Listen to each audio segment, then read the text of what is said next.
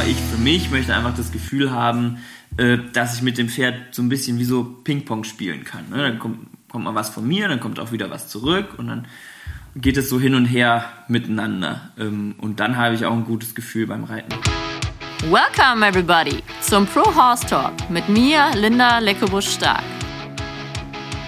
Herzlich willkommen zum zweiten Teil mit Joschka Werdermann. Hi Joschka. Hi. So, jetzt, äh, du hast gerade schon gesagt, über was sollen wir jetzt noch reden? Mir fällt noch sehr viel ein. Ähm, du Dank. bist natürlich absolut bekannt in der Szene als Cowhorse slash Ranch-Riding Trainer. Ranch-Riding in der EWU-Szene, weil es natürlich mehr Ranch-Riding wie Cowhorse gibt. Ne? Dann fangen wir doch mal kurz mit dem Thema des Themas an. Ranch-Riding, früher Ranch-Pleasure, neue Disziplin. Wie würdest du Ranch-Riding erklären? Ähm, also ganz kurz zusammengefasst, äh, Back to the Roots. Ne, Western Reiten in Reinform, so äh, wie das alles angefangen hat, sozusagen, ne, bevor, bevor es zu den hochspezialisierten Pferden und äh, Disziplinen und auch spezialisierten Trainern ähm, kam. Ne, und so war ja, wenn ich das richtig mitbekommen habe, auch so die Grundidee, dass sie bei der AQHA eine Klasse schaffen wollten, wo einfach auch die Ranch Cowboys wieder mitreiten konnten, ähm, mit ihren Alltagspferden sozusagen. Und Genau. ähm, das ist ja Westernreiten in Reinform quasi. Genau, ist ja die Arbeitsreitweise Ja. und ich finde, es ist der Grund, warum man Western reitet. Die Pferde lenken gut, Ja. die kannst du anderen ausknipsen im Idealfall, die können ein bisschen Stangenarbeit, Speed Ja.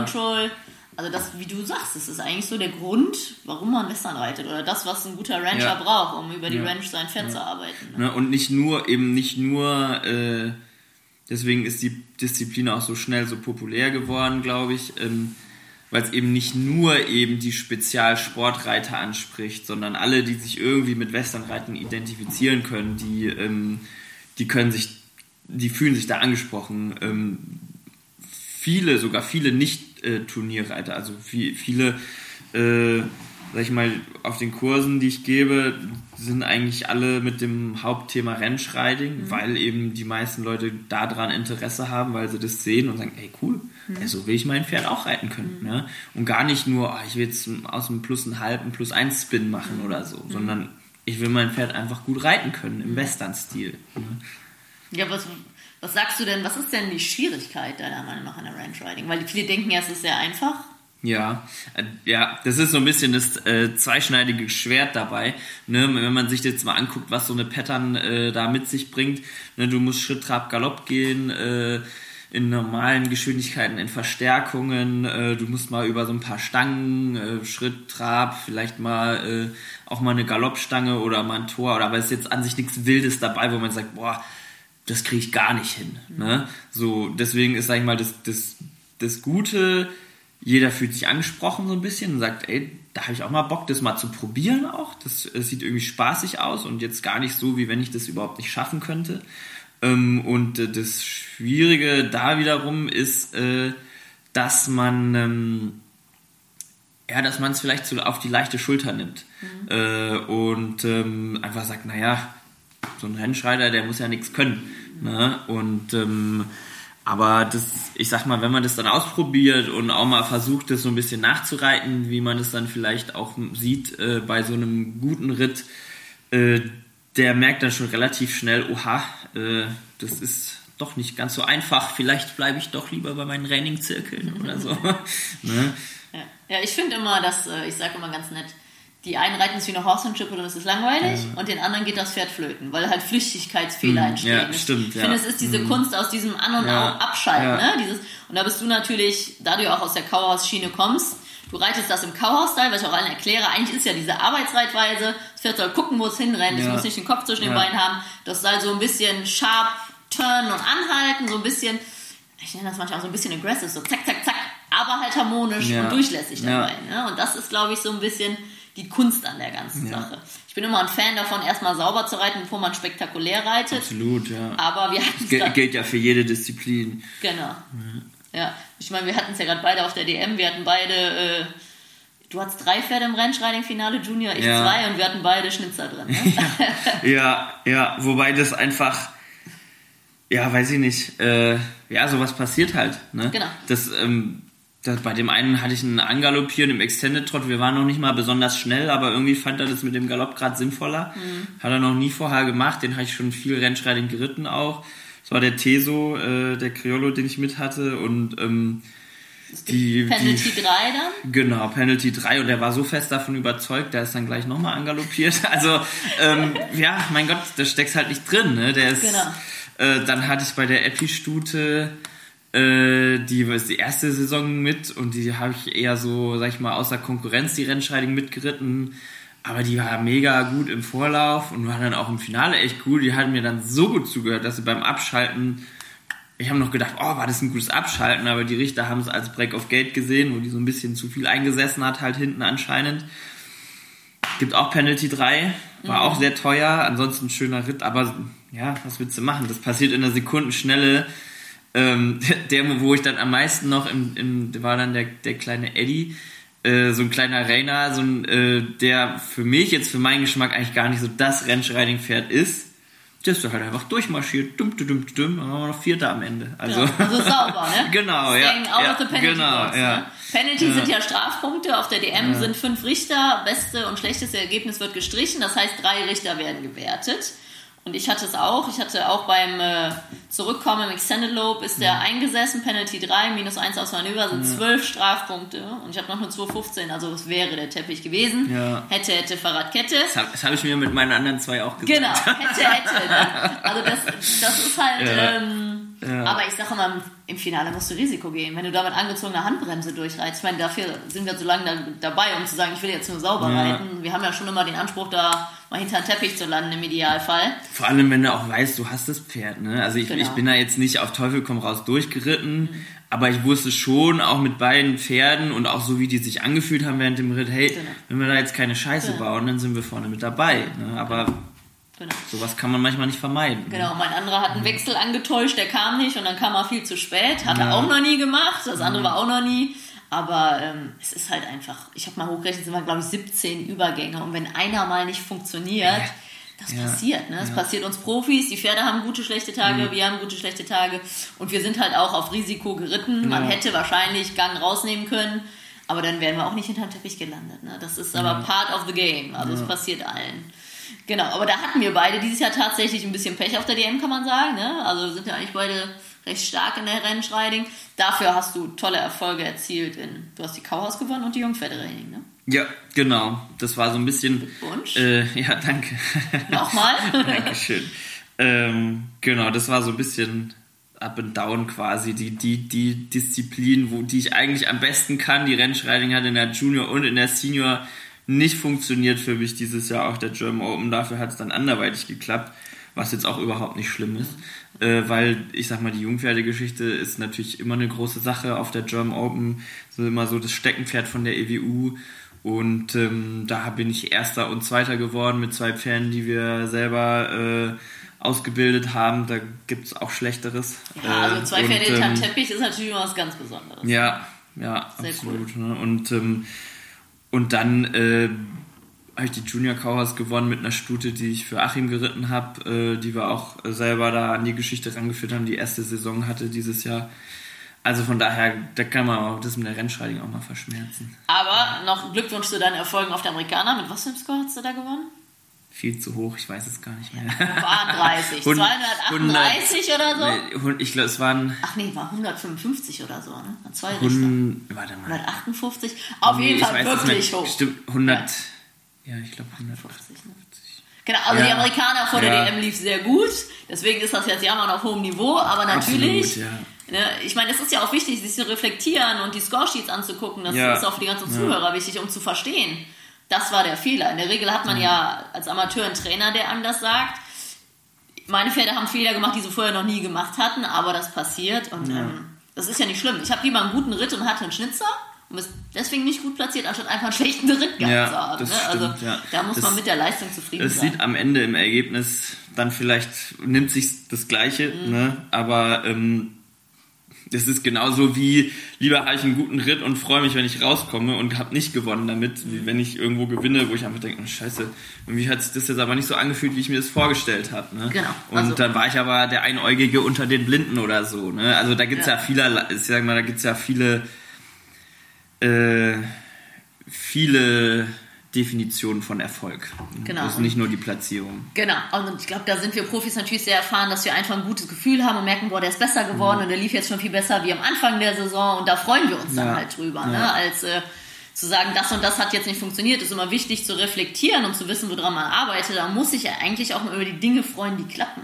Das sieht man manchmal so bei Amateuren und so finde ich das nicht unheimlich aufregend, was jetzt nicht geklappt hat. Aber wie gesagt, wir hatten 17 Übergänge in dieser Ranch Riding. 16 haben bei mir mit beiden Pferden sehr gut funktioniert. Ja, ne? Das war schon unheimlich komplex, die Pattern auf der ja. Go fand ich dieses Jahr. Vor allem das Krasse fand ich, sonst hatten wir die Jahre immer einen deutlichen Unterschied zwischen der Senior und der Junior Pattern. Und dieses Jahr war es so, so minimale Unterschiede. Einmal musstest du früher angaloppieren und einmal über die Stange rüber galoppieren bei den Senior-Pferden und bei den Junior-Pferden erst nach der Stange angaloppieren und dann irgendwie noch einmal Extended Trot ein bisschen länger ziehen oder irgendwie so, aber es war so minimal. So die Grundlinienführung, die war schon äh, die gleiche. Und das war schon so richtig so ein Pattern, wo ich mir gedacht habe, oha, die wollen es drauf ankommen lassen und dass wirklich nur die Leute da durchkommen, die wirklich ihr Pferd durch das ganze komplexe Ding auch safe da durchbekommen. Ist auch, ne? glaube ich, tatsächlich so passiert. Ne? Ich glaube, in der ja. Junior waren wir 93 mhm. im Vorlauf. Mhm. Im Finale waren 22 und ja. ich würde behaupten, also ich war glaube ich 11. und 16. mit meinen Schnitzern. Ich glaube nur die ersten sechs sind in Anführungszeichen fehlerfrei da ja. durchgekommen, wenn man das glaube ich mal gegenrechnen würde. Ne? Mhm. Auf der anderen Seite verstehe ich es, weil die Richter müssen sie ja irgendwie trennen. Dieses das ist ja genau, das ist das, das, das. Ich hätte mir fürs Finale ein bisschen ein schöner zu reitendes Pattern gewünscht, muss ich ehrlich sagen.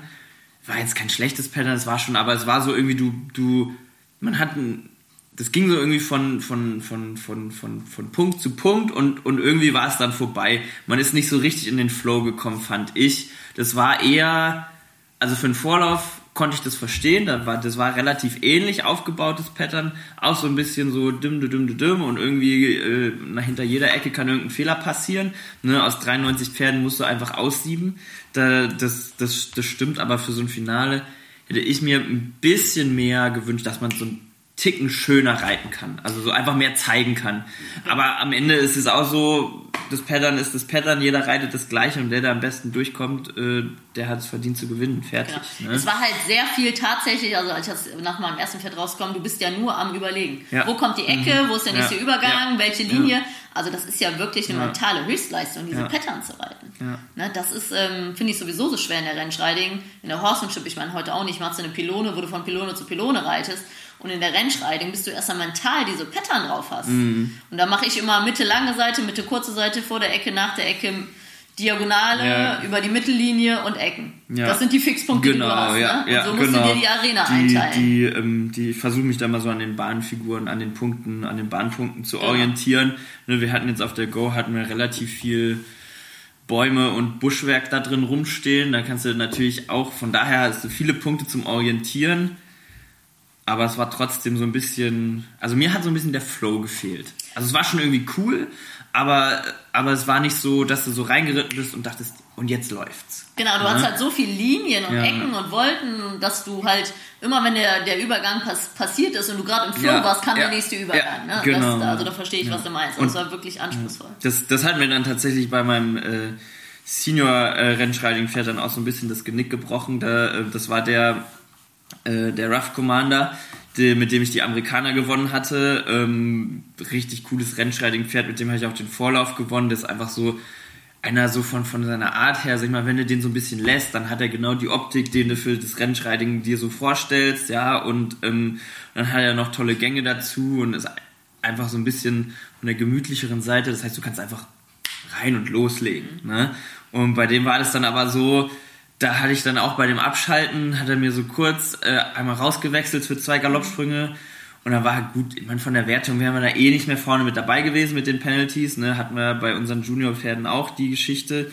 So, aber dann war für mich einfach auch mental das Pattern irgendwie gelaufen. Und dann war es tatsächlich am Ende so, dass ich dann äh, irgendwie einmal zu spät angaloppiert bin. Dann ist mir eingefallen, oh scheiße, jetzt hätte ich ja angaloppieren müssen. Und dann bin ich auch noch im falschen Galopp angaloppiert, weil ich weil ich dann irgendwie, in dem Moment hat sich's nach links Galopp angefühlt, aber ich hätte eigentlich nochmal rechts galoppieren und so weiter und so fort. Bin ich ja am Ende mit einem Nullscore raus und war halt genau so, das war so, du musstest so von einer Aktion zur nächsten mhm. ähm, und wenn du das nicht sauber abhaken kannst, dann kommst du halt raus. Und genau so ging's mir da. Ne? Was jetzt nicht hätte schlimmer sein können. Ne? Der war gut, hat sich gut angefühlt. Ähm, aber, da sieht man, wie schnell es geht. Ja, Wenn genau, du einmal kurz ja, raus bist ja, und dich dann neu orientieren musst, dann ist der Punkt schon wieder vorbei. Ne? Auch für uns Profis. Also es ist wirklich. Also ich muss sagen, ich gucke immer die World bei der AQHA World Show, die ja im November ist, Mhm. kannst du immer die Winning Runs gucken. Und ich gucke mir die immer an, um zu gucken. Weil was ja Jahr ein bisschen on vogue ist, was du ja auch viel machst, ist Leichttraben zum Beispiel. Ne? Ich habe einen, der ist immer angaloppiert im Stehen, deswegen bin ich leicht getrabt. Dann trabt er besser. Ähm, und ich gucke mir das immer an, was machen die Amis so. Und ich persönlich finde, die amerikanischen Pattern sind total viel einfacher. Die haben viel weniger Übergänge und Linien. ja. Also, ähm, die haben wir dann aber auch Rinder da drin oder so, das haben wir Ja. nicht. Aber ich finde, vom Rittigkeitsfaktor brauchst du in Deutschland fast bessere Pferde wie in Amerika. Ja, also ne, gerade die, die German Open Pattern, wie wir sie jetzt dieses Jahr hatten, äh, die sind viel, viel komplexer. Äh, da, ne, das ist so ein bisschen so, so denke ich mal, du hast halt einfach eine große Menge an Pferden und die wollen da so ein bisschen aussieben und wollen so das Technische dahinter so ein bisschen auch hervorstellen. Was du, glaube ich, bei der AQHA einfach nochmal ein bisschen mehr hast, ist, ähm, das ist einfach, äh, sag ich mal, AQHA ist ein Zuchtverband. Und da ist es auch eine Bewegungsklasse. Ne? Da geht es auch darum, äh, nicht nur äh, der, der die sauberste Pattern, sondern auch den besten Beweger daraus zu, also so, da, das spielt, glaube ich, auch nochmal, habe ich auch, wenn ich das Gefühl habe, so ein bisschen, wenn du bei AQHA-Richtern reitest, einfach auch nochmal ein bisschen mehr eine Rolle, ähm, wie wollen die die Bewegung sehen und wenn du halt eben alle zwei Meter irgendeine Ecke schlagen musst, dann kannst du keine Bewegung zeigen. Ne? Und das ist so ein bisschen das Gefühl, was ich bei der AQHA-Rennschreiding habe, was da nochmal eine größere Rolle spielt. Und das hat man zum Beispiel auf der Amerikaner auch gesehen. Es war auch eine schwierige Pattern, aber die war jetzt nicht so ein riesen Zickzack-Ding, äh, wie wir es jetzt auf der Go hatten, sondern da bist du halt rein, bist da geritten, konntest mal schnell reiten, konntest mal langsam reiten. Das Pferd musste das alles äh, auf dem Punkt zeigen, hatte aber auch Platz, die Bewegung zu zeigen. Dann hatten wir eben die Rinder, äh, was da auf der Amerikaner vor, vor ein paar tausend Zuschauern natürlich auch ein cooler, äh, cooler Zuschaueraspekt äh, ist, ähm, was man da auch immer gerne sieht, so. Ähm, aber das war jetzt äh, auch nicht so eine, also es war nicht so ein Gefrickel. Ne? Und dann kommt es halt so ein bisschen drauf an, was man für ein Pferd hat, ne? ähm, was da gut passt oder nicht. Du hast ja vorhin gesagt, der Wachsken-Hengst ist so ein cooles Pferd, weil du den einfach da durchschicken kannst. Ich Ja. weiß, was du meinst. Also es ist immer einfacher in der Ranch-Riding. Also ich persönlich denke, du brauchst Grundlage-Trainer. Die brauchen ein bisschen Stopp und Turn. Hm. Ein Pferd kannst du Turn und Stopp so nicht beibringen. Das geht für Ja. die niedrigen Leistungsklassen, aber für die höheren Leistungsklassen brauchst du so ein bisschen athletisches Pferd, was auf der Hinterhand sitzt und auch Ja. rumkrabbelt. Da ist es leichter. Und es ist ja auch das, sag ich mal, ne, du sollst ja auch ein Pferd mit dem Arbeitspferdehintergrund zeigen. Ne? Und das, was wollen wir haben beim Arbeitspferd? Das soll leicht in der Schulter sein, soll über die Hinterhand arbeiten. Ne? Das, das ist ja, sag ich mal, aus diesem Arbeitspferdehintergrund ist ja eben die Reining, die, Ren äh, die, die, die Cowhorse und die Cutting entstanden Genau. und ähm, deswegen ist es schon relativ logisch, dass ich ein Pferd äh, für die Rennschreiding brauche, was das alles so ein bisschen vereint. Du sollst in der Lage sein, das Rind theoretisch fangen zu können. Genau. ne, das, das, das ist auch immer das, was ich so ein bisschen sage, äh, wenn mich jemand fragt, ja, wie soll ich denn so eine Rennschreidung überhaupt durchreiten und so, ne, stell dir einfach vor, du hast was zu tun. Ne? Du musst da hinten noch ein Rind einfangen, dann musst du da nochmal den Zaun kontrollieren und dann musst du nochmal darüber reiten äh, und, und noch irgendwie dem Nachbarn guten Tag sagen und, und am Ende des Tags willst du aber auch pünktlich am, am, am Essenstisch äh, zu Hause sein wieder. Ne? Und so muss sich so eine Rennschreidung anfühlen, wie wenn man einfach was zu tun hat. Genau. Ne? Aber was du vorhin meintest mit deinem Wachsenverlag ist dieses, es ist einfacher, die Pferde da durchzuschicken, die sich Hengst schicken übrigens. lassen. Ach, Hengst. Ah, der wurde einmal Wallach ausgerufen. Genau, der wurde als Wallach ausgerufen beim Sprecher. Ja. Und dann haben mich direkt fünf Leute angeschrieben, hä, ist der jetzt Wallach oder was? Aber ich weiß, was du meinst, weil wenn die so ein bisschen fauler sind, kannst du die anschieben, ohne dass die heiß werden. Weil diese Pferde, Ja. Mhm. die natürlich sehr reaktiv sind, hochmotiviert, die machen natürlich auch schneller Fehler. Ne? Zum Beispiel, du hältst an und willst eigentlich nur rückwärts gehen und die Ja. drehen an in den Rollback oder so. Und da ist es eigentlich einfacher, ein tendenziell fauleres Pferd zu haben, was du anschieben kannst und was dann auf Betriebstemperatur ist unter Turnierbedingungen, wie dieses Pferd, was sehr aktiv sowieso Mhm. ist und eher ein bisschen nervös, wie du sagst, diese Kaupferde. Ja. Die machen halt viel schneller Fehler, Ja. weil die tun schneller Dinge von selber, die sie noch gar nicht sollten. Ne? Genau, die denken mehr mit und sind auch schneller in den Füßen unter Umständen. Ne? Ja. Aber das hat alles Vor- und Nachteile. Hat alles Vor- und Nachteile. Also so, wenn ich jetzt zum Beispiel, ne, ich habe ja relativ viele Criollos da auch immer wieder geritten und die sind schon immer sehr aktiv und die haben Go und die wollen laufen. Muss man manchmal dazu zwingen, dass sie auch mal wieder langsamer gehen, so ungefähr sind die eher. Die kommen halt auch immer mit einem bestimmten Fleiß da rein. Ne? Das ist so, glaube ich, die sind relativ klein und haben jetzt lange nicht äh, so einen Raumgriff, wie, man jetzt, wie ich jetzt zum Beispiel mit dem äh, mit dem Rough Commander hätte zeigen können im, im Trab.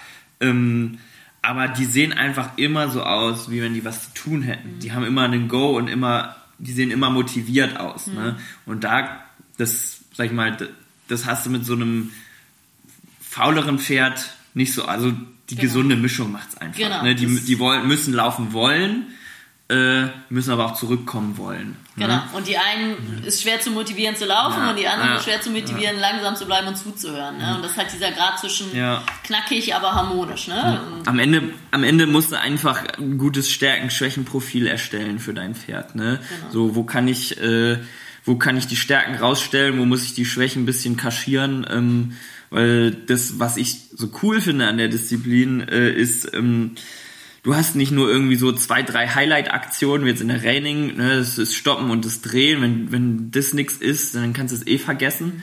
Ähm, sondern da wird, also da ist einfach alles wichtig. Ne? Und selbst die ersten fünf Meter Schritt können schon dein erstes Plus ein halb oder Minus ein halb sein oder so. Ne? Und du wirst einfach nur eine gute Rennstreiting-Wertung Wertung bekommen, wenn du das komplette Ding ernst nimmst. Ähm, und das nimmt natürlich auch wieder so ein bisschen den Druck, dass du sagst, boah, jetzt dieser Spin da, dieser Turn, den muss ich voll raushauen, so gut es geht. Den reite ihn einfach locker durch und baue den in ein Gesamtpaket ein. Ähm, und dann wirst du am Ende einen viel flüssigeren Ritt zeigen können, wie wenn du so versuchst, so extreme Highlights zu setzen auf irgendwas. Ja, ne? Und ähm, da kann man einfach sein, ne, sein Pferd so ein bisschen gut ein, oder im Idealfall schätzt man sein Pferd dann gut ein. Da sind unsere Stärken, da will ich ein bisschen mehr plussen, da sind unsere Schwächen, da versuche ich vielleicht zu nullen Mhm. ähm, und, und, und dann sauber durchzukommen und dann Mhm. habe ich auch einen guten Ritt. Ja. ja, sehr schön. Das war jetzt schon eins deiner Steckenpferde. Dann ist natürlich, äh, was ich so denke, dein zweites Steckenpferd die Kauhaus, weil es gibt ja wirklich in Europa wenig Kauhaus-Trainer. Du bist mittlerweile einer von ihnen. Also wie gesagt, der Philipp Martin Haug, Patrick Sattler, du. Wen gibt's noch? Mike in Deutschland. Mike- Mike Bartmann natürlich. Genau, ansonsten wird es dann schon relativ eng von denen, die es gibt immer wieder Leute, die Kauhorst reiten, aber die es wirklich, sag ich mal, konstant trainieren und mit dabei sind. Genau, genau. Ähm, Ja, wie, wie sieht denn so ein, also vielleicht willst du einmal kurz grob erklären, was Kauhaus ist. ähm, also Kauhorst, äh, Working Kauhorst heißt bei der EWU und AQHA ähm, gibt es auch einen Spezialverband und da heißt es Rain Kauhorst. Äh, ist letzten Endes nochmal ein bisschen mehr die Basis äh, von der eigentlichen Arbeit des Pferdes am Rind. Du hast äh, die Grunddisziplin, äh, für die Grunddisziplin hast du eine Raining Pattern, wo du äh, Zirkel, große, schnelle, kleine, langsame, also ähnlich wie eine, eben wie eine Raining Pattern. Du hast Stops, du hast äh, Spins ähm, und dann hast du eben den Part mit der Kuh, wo du eine einzelne Kuh in der Arena hast, die kommt rein an der kurzen Seite, du musst die so ein bisschen an der kurzen Seite halten, erstmal. Äh, da zeigst du dem Pferd die Kuh äh, und der Kuh das Pferd. Du kannst selber, musst du dich in der Zeit so ein bisschen äh, darauf einstimmen, okay, was habe ich für eine Kuh, wie muss ich mit der arbeiten, wie geht's weiter? Und wenn du das Gefühl hast, ja, jetzt haben wir ein gutes Standing miteinander, wir drei, äh, dann kannst du die oder dann musst du die die lange Seite rauslassen durch die Ecke durch. Und dann zeigst du äh, zwei Fence-Turns in jede Richtung. So das heißt du treibst die lange Seite runter wendest die und in die andere Richtung nochmal wenden Im Idealfall ohne die Ecke zu nutzen, ne? Genau, ja. Also wirklich, du wendest die Kuh, nicht die Wand wendet die Kuh. Sonst gibt's Penalties, ein Cornermarker, ein Penalty, wenn du durch die Ecke durchgehst, nochmal zwei. Ähm, genau, also du musst die Kuh wenden, mindestens einmal in jede Richtung, kannst auch öfter, falls du das Gefühl hast, du brauchst es, ähm, aber im Idealfall einmal in jede Richtung, dann gehst du in die Mitte und zirkelst die in jede Richtung einmal. Also Ähm, da ist so die Richtlinie ein bisschen Kopf des Pferdes auf äh, Höhe Kopf der Kuh, mhm. sodass du wirklich, also dass du der Grund bist, dass die Kuh den Kreis läuft. Einmal in die andere in die eine Richtung, welche Richtung zuerst ist egal, und dann in die andere Richtung. Und dann wird man abgepfiffen, korrekt? Dann wird man abgepfiffen, wenn der Richter gesagt hat, so jetzt habe ich beide Zirkel gesehen. Mhm. Dann äh, wird gepfiffen und dann ist vorbei. Und ganz früher war das auf Zeit, das ist heute aber nicht mehr so, ne? Das habe ich mal gehört, ja. Ach so, das war noch Zeit.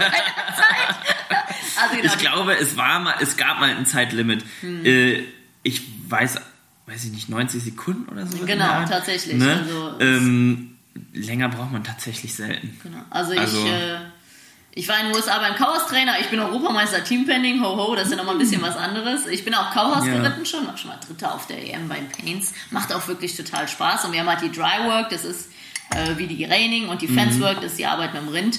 Und mittlerweile gibt es in Amerika aber nur das Boxing. Das ist dann nur ein Rind an der kurzen Seite genau, einzeln ja. halt. Das ist so ne? eine Einsteigerklasse genau. sozusagen. Da hast du auch eine Dry Work. Genau. Ähm, das ist eine Boxing-Class, ähm, wo du halt dann eben, sag ich mal, da, wo die hohen Geschwindigkeiten wirklich dann dahin kommen, ne, bei den Fence-Turns und bei den Zirkeln, was dann so ein bisschen anspruchsvoller noch ist, äh, das wird erstmal ausgeklammert und so kann dann, ist das quasi nur Übergangs. Einsteigerklasse, ja. äh, wo du sagen kannst, hey, ich will auch äh, gerne Kauhaus reiten, ähm, aber ich will es ein bisschen langsamer angehen. Genau, das ist, glaube ich, eine perfekte Sache. Also ja, ich muss sagen, Sache. ich finde Kauhaus auch super. Das ist ja wirklich, da bist du ja Sky High. Das ist ja wie eine Droge. Also auch für die Pferde und die Reiter. ja. Ne?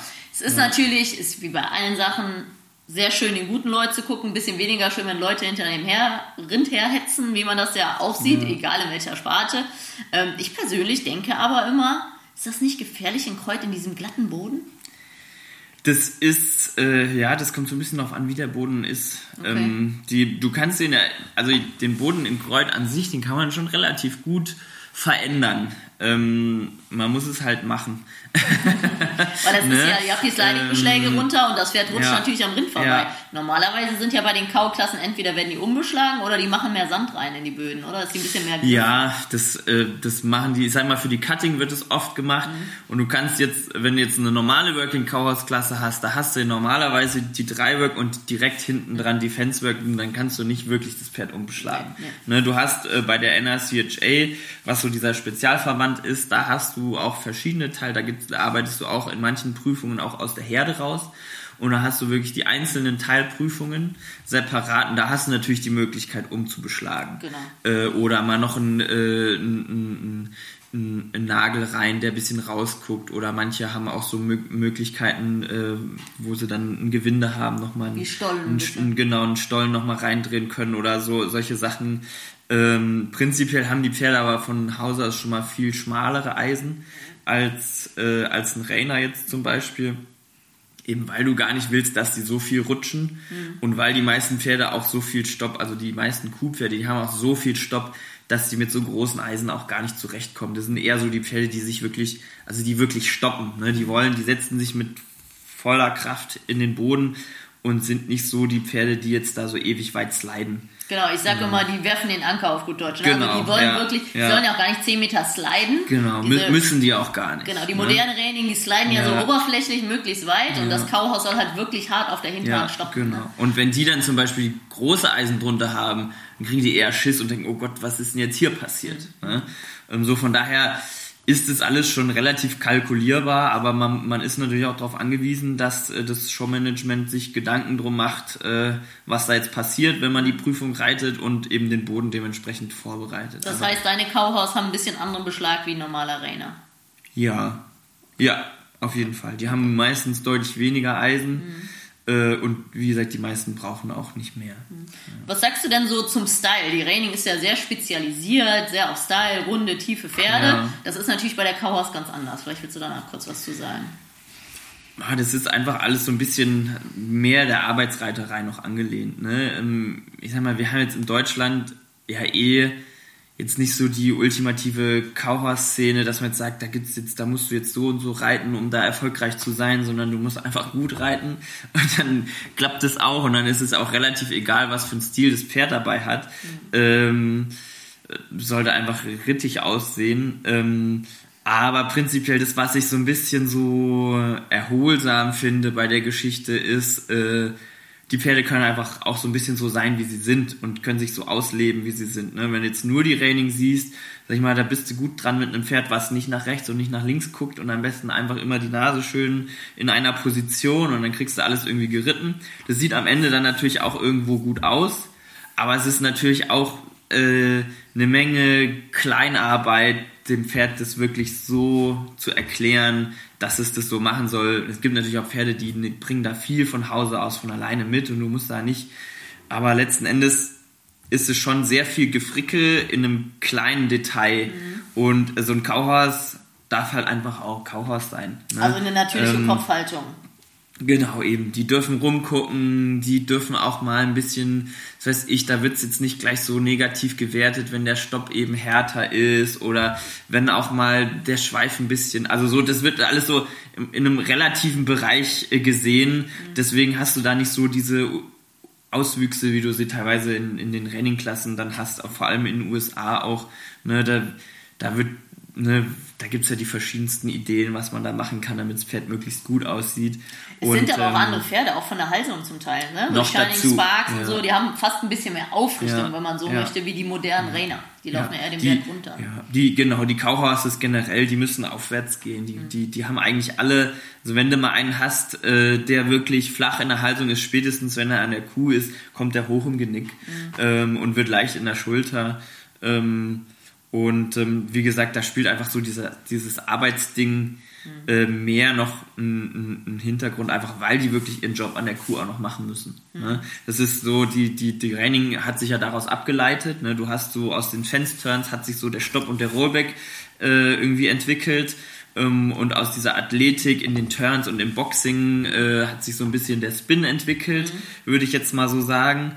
Ähm, und ähm, das hat sich dann aber alles sehr verkünstelt. Mhm. Und äh, ein Kauhase ist einfach ein Pferd, was einfach wirklich die Arbeit einfach auch noch machen muss an der Kuh und nicht nur so tun, als ob. Ne? Und ähm, dann ist am Ende wichtig, dass die Arbeit gemacht ist und nicht nur, wie es ausgesehen hat. Ja, und da ist natürlich auch wieder die Kunst. Du willst das Pferd, das mitarbeitet. Das soll stoppen, ja. wenn die Kuh stoppt. Ja. Das soll drehen, wenn ja. die Kuh dreht. Und das soll mitrennen, wenn die Kuh rennt. Aber du musst natürlich in der Lage sein. Wir hatten das, wir hatten einen guten Smart äh, Hengst von Babcock. Und der wollte immer in die Kuh rein. Der hat halt so gedrückt. Ja, Irgendwann fangen die ja, an. Ja, und wenn du die so abdrängst, wird die immer schneller, die Kuh. Das heißt, zum Drehen musstest du ein Stück vorbei und das hast du kaum geschafft mehr mit dem, weil er so in die Kuh rein wollte. Weil da haben wir auch wieder die, die arbeiten selbstständig, was sie sollen, aber die sollen dir trotzdem noch zuhören. Genau, ne? Ja, das ist wirklich, das ist so die Kunst dabei. Gerade wenn du ein gutes Pferd hast, was die Kuh gut lesen kann. Mhm. Ne, das ist so ein bisschen das, was du jetzt geschildert hast. Das ist so ein bisschen wie bei einem Rainer, wenn der dann anfängt, äh, auf den Rundown heiß zu werden. Ne? Das ist so, der Rundown gehört zur Reining. Du kannst dem Pferd nicht erklären, aber du brauchst auf der geraden Linie nicht schnell werden. Natürlich musst du schnell werden vor dem Stopp. Du brauchst die Beschleunigung. Ja. Ähm, aber dann ist es so ein bisschen so ein Spiel mit dem Feuer, sag ich mal, wann lässt man es zu und wie kriegt man das Ganze geritten, ne? Und so genau. ähnlich ist es beim Kauhaus auch, ne? Der, der, wusste ganz genau, da hinten kommt jetzt der Turn, ich muss jetzt die Kuh rum. Also erzähl mir doch nicht, dass das jetzt nicht der Fall ist, ne? Genau. Aber dann verselbstständigt sich das so ein bisschen und du musst das Pferd erstmal da dran vorbeikriegen, ne? Und das ist dann halt so ein bisschen das, ähm, wo, wo man dann einfach wirklich, äh, einfach auch gucken muss, dass man äh, so ein Konzept hat äh, im Training, dass man die Pferde ähm, einfach auch frisch dafür hält. Ne? Genauso wie, wie, wie, wie ich jetzt ein, ein Raining-Pferd nicht äh, jeden Tag Raining-Pattern reiten würde und unter Showbedingungen Zügel lang und gib ihm oder ein Pleasure-Pferd äh, trainiere, indem ich immer nur eine halbe Stunde am langen Zügel außen rum galoppiere oder ja, so. Ne? Ja. Das ist so, das ist an der Kuh genauso. Ne? Da muss ich auch gucken, dass ich nicht nur die Showsituation trainiere, sondern einfach wirklich gucke, äh, in allererster Linie will ich die Rittigkeit haben. Ja? Wenn, wenn, wenn ich irgendwas zu melden habe obendrauf, dann steht es in Prioritätenliste 1 mhm. bei dem Pferd, muss es stehen. Ja? ja. Äh, und dann kommt Prioritätenliste 2, Pferd arbeitet Kuh. Mhm. Ja? Ähm, das ist das Allerwichtigste und da, sag ich mal, ne, wie, wie, wie, wie im normalen Pferdetraining auch, ähm, da hast du halt verschiedene Herangehensweisen und ganz, ganz selten trainierst du eigentlich die Showsituation, wo du sagst, und zack und turn und genau. so weiter und so fort. Ich sage ja immer so schön, erst können sie es nicht, dann tun sie es von selber. Ne? Ja, genau. Ist egal, ob es jetzt das Rückwärts-L ja, beim, so. beim Trail ist, ist so, ja, ne? oder die fliegenden Wechsel, die dann kommen, wenn sie nicht sollen. Das ist überall das Gleiche. Was muss deiner Meinung nach ein Pferd können? Sagen wir mal, es buchen Leute bei dir, dich kann man ja für Kurse buchen, einen Kauhauskurs mit Rindern. Was müssen die können, bevor du die ans Rind lässt? Ähm, Was sind die Grundlagen? du bra- brauchst auf jeden Fall ein safes links, rechts, schnell, langsam. Ne? Also das Allerwichtigste ist eigentlich die Bremse. Also, dass sie gut Ähm, anhalten? Genau, ja, dass sie gut anhalten und ähm, ne, ich sag mal, das, was wir jetzt unter einem äh, gut angerittenen äh, Westernpferd verstehen, würde theoretisch schon ausreichen. Ne? Ähm, wenn, wenn ein Pferd unsere Grundschule verlässt, dann kann, geht es links, dann geht es rechts, dann geht es schnell, wenn ich sage schnell und es geht langsam, wenn ich sage langsam und hält an, wenn ich sage halt an. Ne? Das würde theoretisch schon ausreichen. Ähm, praktischerweise gesehen, wenn man jetzt mal so landläufig guckt, können das ja die wenigsten äh, sofort mit ihrem Pferd so ad hoc. Äh, ne? Wenn du jetzt Leute hast, die wirklich auch aus dem Turnierbereich kommen, die ihre Pferde wirklich gut geritten haben, die haben da relativ wenig Probleme, sich damit einzufinden. Du hast einen großen Anteil, viel, viel mehr Arbeit im Rückwärts, als du es normalerweise so tust. Das ist erstmal eine riesen Umstellung auch, wo die Pferde viel höher an der Schulter, viel mehr auf die Hinterhand kommen. Ähm, das ist nochmal eine große Umstellung, aber ich sag mal, wenn du ein gut gerittenes Pferd hast, da mal so ein bisschen reinzuschnuppern, ist eigentlich kein Ding. Ne? Du musst dann erstmal gucken, dass die Pferde das akzeptieren, dass sie keine Angst vorm Rind haben. Und wenn die merken, oh, das läuft vor mir weg, dann ist der Drops eigentlich meistens gelutscht. Aber so rein, rein zum, zum Reinschnuppern brauchst du ein gut bedienbares Pferd. Aber mit rechts, links meinst du auch wirklich Turn? Oder Nee, einfach nur- erstmal lenken. Okay. Einfach erstmal. Der Turn ergibt sich mit der Zeit so ein bisschen. Okay. Ne? Das ist so, das, das, das, das, sag ich mal, das kommt ja auch drauf an, ne? du fängst ja eigentlich auch mit keinem Pferd an und gehst direkt und stoppen und rumdrehen, stoppen und rumdrehen, sondern wie gesagt, sie müssen erstmal lernen, dass die Rinder weglaufen und wenn ich das dem Pferd schon mal gut erklären kann, indem ich es gezielt an den Punkt ranreite und wieder wegreite, dann habe ich schon mal viel geschafft fürs allererste Mal am Rind. Ne? Und, ähm, und dafür muss ich aber schon mal ganz gezielt sagen, okay, da ist mein Rind, ich reite jetzt gezielt auf die Hüfte zu und bewege das Rind entsprechend und jetzt hat es das gut gemacht, jetzt nehme ich es wieder zurück und so weiter und so fort. Ne? Also Wenn von hinten, ne? Das ist ja auch so, man muss so ein, so ein Auge entwickeln, wie Ja. schiebe ich das Rind an. Ne? Ja. Wenn ich von hinten geht's nach vorne, wenn ich von vorne dreht's rum. Und es wäre natürlich schlecht für ein unerfahrenes Pferd frontal auf das Rind zuzureiten. Genau, Ne? das macht dann überhaupt gar keinen Genau. Sinn, ne? Oder einfach irgendwo mittendrin. Ne? Das Ja, ist so wie, äh, ich versuche das immer so zu erklären, ne? Oder das, was die meisten Leute sich auch gut vorstellen können, ist, das ist wie Bodenarbeiten mit dem Pferd. Mhm. Ne? Du hast auch ein, ein, ein Fluchttier im Prinzip, was du irgendwie bewegen möchtest. Und dann hast du auch beim Longieren oder in der Bodenarbeit verschiedene Punkte, die du anarbeiten Mhm. kannst. Und ähm, und die Punkte, je gezielter du das schaffst, die anzusprechen beim Pferd, ja, umso mit feineren Hilfen kannst du Bodenarbeit machen. Ne? Und genauso ist es bei der Rinderarbeit auch. Ne? Und je, je feiner ich mein Pferd auf eine gezielte Linie, auf einen gezielten Punkt reiten kann, umso feiner kann ich das Rind bewegen, umso gezielter. Und je schlechter ich das kann, umso ungenauer ist es natürlich. Und dann äh, steht und fällt damit die, die, die Kommunikation, ne? weil das ist so das, was, was, was, was man oft vergisst. Ne? Das geht eigentlich nicht unbedingt darum, äh, irgendwie das Rind da einfach wild durch die Gegend zu scheuchen und mal ein bisschen Spaß zu haben. Ne? Das kann ich auch, wenn ich im Gelände meine Galoppstrecke galoppiere, kann ich auch wild rum galoppieren. Und in allererster Linie muss ich das auch als Kommunikation sehen. Ne? Das ist genauso ein Lebewesen, was da Teile hat. Ja, das ist quasi ne, äh, nicht nur irgendwie Mittel zum Zweck, äh, sondern äh, das ist quasi für uns jetzt hier, wir machen das eigentlich nur aus, äh, aus, sportlichen Gedanken hier in Deutschland. Hat ja niemand wirklich ein, eine Ranch, wo er täglich Rinder arbeiten muss, das ist in den seltensten Fällen.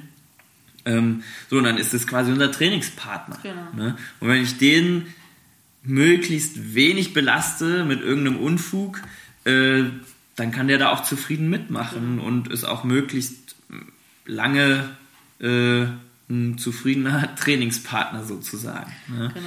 Also erstmal Grundlagen ohne Rind, dann ans Rind gewöhnen, kann man ja so nennen, dass die Pferde erstmal keine Ja. Angst haben. Das heißt, Ja. hinterherlaufen, irgendwann durch die Herde laufen, Mm, irgendwann mal genau, frontal ja. drauf zulaufen. Und dann gibt es natürlich auch die Cutting-Maschinen. Vielleicht kannst du da kurz was sagen. Sieht man ja immer wieder, war gerade auf der German Open auch ausgestellt, netterweise. Ähm, was macht man dann am Anfang in so einer Cutting-Maschine? Also eine Cutting-Maschine ist ähm, im Prinzip in den meisten Fällen ist es einfach ein, ein, Stück Stoff, was an der Schnur aufgehängt ist. Äh, meistens irgendwie schwarz und weiß, einfach damit die Pferde den Kontrast gut sehen. Ähm, gibt auch Cutting-Maschinen, die haben so eine richtige Kuh auf einer Schiene, aber das sind dann eher so für die, ja, für die richten, das haben in den USA manche Cutting-Trainer oder so, aber das ist nochmal eine ganz andere Liga. Ähm, da geht es hauptsächlich darum, äh, dass du quasi, äh, man nennt es auch eine mechanische Kuh, ähm, dass du quasi das Pferd auf die Bewegung von etwas sensibilisieren kannst, was du aber steuern kannst. Mhm. Ne? Meine, du kannst auch eine Kuh gezielt anarbeiten beim Reiten, ähm, aber du kannst es nie so gezielt, ne? die hat immer ihren eigenen Willen noch dazu. Und wenn du jetzt aber äh, an deinem Rechtsturn noch was verbessern möchtest bei dem Pferd, du, dann musst du das irgendwie schaffen, gezielt eine Situation, wo du diesen Rechts, aber du kannst es dann nicht unbedingt drei, vier Mal am Stück so machen, weil du sagst, jetzt will ich diesen Rechtsturn verbessern. Aber wenn die Kuh sich nicht bewegt, kann ich das nur bedingt machen. Ne? Ich kann dem Pferd das sagen, mach das so und so. Ähm, aber das muss es ja am Ende dann selber tun, wenn die Kuh sich bewegt. Ne? Und jetzt habe ich an der Maschine dann eine Fernbedienung, wo ich die Flagge links und rechts schneller, langsamer laufen lassen kann.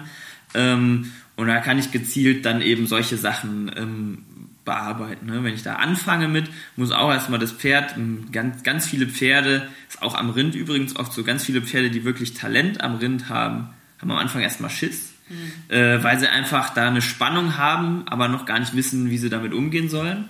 Das ist an der Maschine ähnlich. Die meisten Pferde haben erstmal Schiss vor der Flagge. Äh, dann müssen sie auch erstmal lernen, okay, quasi ich gehe äh, in die Richtung und die läuft vor mir weg. Dann fange ich erstmal an, erstmal eine Wolte in die eine Richtung, dann aus der Wolte raus und dann die Flagge vor dem Pferd herlaufen lassen, dann eine Wolte in die andere Richtung am anderen Ende der Halle und dann wieder mhm. so, bis das Pferd wirklich ohne groß zu zögern da locker hinterhergeht. Und dann kann ich anfangen, da auch ein Anhalten und ein Rückwärts mit einzubauen. Ne? Genau, das haben wir nämlich dieses, äh, ich weiß mal, wir haben in Amerika eine Cutting-Stute gekauft, eine junge. Und ich wollte die dann Raining-mäßig ausbilden und die konnte perfekt unterkreuzen. Hm. Das ist ja genau, die halten immer an, rocken zurück, setzen ja, sich auf den Hintern, genau, ja. unterkreuzen und gehen rum. Und das ja. ist ja so die Todsünde bei der Raining. Aber das ist ja wirklich ganz gewünscht. Und dann erinnere ich mich so, dass du immer parallel zur Maschine reitest, anhältst, wenn die Maschine anhält, Schritt zurück und dann wie so ein Turn, ne? Viertel genau, bis halb und wieder. Ja, genau. genau. Und da machst du wirklich im Prinzip in, in Reihenform das, wie man sich eine Cutting vorstellt. Du arbeitest auf der Linie, äh, Stopp, Turn, Stopp, Turn, Stopp, Turn. Ne? Nur, dass du halt einfach zwischendrin schön die Möglichkeit hast, äh, einfach die Flagge Flagge sein zu lassen. Bisschen was an der Nachgiebigkeit, an der Rittigkeit zu, ne? dann kannst du das Pferd wieder alleine lassen. So, jetzt mach du wieder alleine. Oh, hat mir gut gefallen, machen wir weiter. Oh, hat mir nicht so gut gefallen, müssen wir nochmal ran. Und wie, ne? wie viel machst du so mit Cutting-Maschine und wie viel machst du so mit drinnen? Kann man das so ein bisschen grob sagen? Also, bei den Pferden, die wir jetzt im Moment haben, hatten wir es immer so, habe ich die letzten Monate so gearbeitet, dass ich einmal die Woche an der Maschine war, am Tag drauf an der Kuh mhm. und der Rest war so Training und Rittigkeitsgrundlagen. Mhm. Und das ist aber, glaube ich, schon relativ viel für die Verhältnisse, die wir in Deutschland haben, weil nicht alle Leute, die äh, an die Kuh gehen, die haben auch die Möglichkeit, da jede Woche dran zu arbeiten. Ne? Okay. Und, und also ich, so stelle ich es mir vor, also jetzt beim jungen Pferd, es gewöhnt sich an die Rinder und dann gehst du dann erstmal ein paar Tage an die Cuttingmaschine, bevor du wirklich ein Rind arbeitest? Das ist eigentlich relativ egal. Okay. Das sind erstmal zwei verschiedene Baustellen für mhm. die Pferde. Mhm. Also ähm, so, so ist mein Empfinden. Ähm, man kann erstmal an die Maschine gehen und kann den schon mal ein paar Turns beibringen, mhm. aber das bringt mir erstmal fürs Rind noch überhaupt gar nichts, weil das, da fange ich wieder von vorne an. Ne? Habe ich das, das Pferd erstmal an die Maschine gewöhnt, äh, und kann an der Maschine arbeiten, dann kann ich beim Rind erstmal wieder von vorne anfangen, muss es ans Rind gewöhnen. Mhm. Wenn das Pferd das Rind dann akzeptiert hat und sagt, ah ja, alles klar, ist doch eigentlich eine ganz coole Sache, da kann man ein bisschen mitspielen so, dann habe ich wieder Vorteile, äh, wenn ich an der Maschine schon ein bisschen vorgearbeitet habe. Aber das, das ist, glaube ich, gehupft wie gesprungen, ob man das so oder so rum macht. Ich würde tendenziell jetzt mit einem ganz jungen fast eher am Rind anfangen, einfach weil also so der Spieltrieb so ein bisschen mit rein äh, mit reinspielt, wo die dann erstmal so ein bisschen Spaß an der Arbeit haben, dann kannst du hier so ein bisschen bisschen die Turns schon ein bisschen anfangen und die haben Bock da drauf, weil sie dem Rind hinterher wollen. Mhm. Und wenn man dann sagt, so jetzt machen wir das Ganze mal ein bisschen ernster, dann kann man die Flagge mit ins Spiel bringen. Das ist ja auch das Gute für die Rainer oder für viele Pferde, weil das ja eine Sinnhaftigkeit hat, abzustappen und schnell rumzudrehen. Also das Ja. ist ja eine logische Sache Ja. für ein Pferd, Ja. anstatt Ja. hier ein Rollback zu üben. Genau, So. ja. Man hört das viel von Renningtrainern, dass die sagen, wenn die am Rind fahren, danach kommen die Rollbacks viel besser, ne? weil Ja. die viel motivierter sind, sich Ja. rumzudrehen. Ne? Die, die lernen halt die Schulter hochzunehmen, weil sie es auch wollen dann. Ne? Weil sie sagen, hey, da ist ja mein Rind, den muss ich hinterher, ganz klar. Genau, Ne? genau. Ja. ja, sehr cool. Also, äh, weil das ist, glaube ich, das vergessen viele in Deutschland, wie viel Arbeit sowas am Rind ist. Was würdest du denn sagen?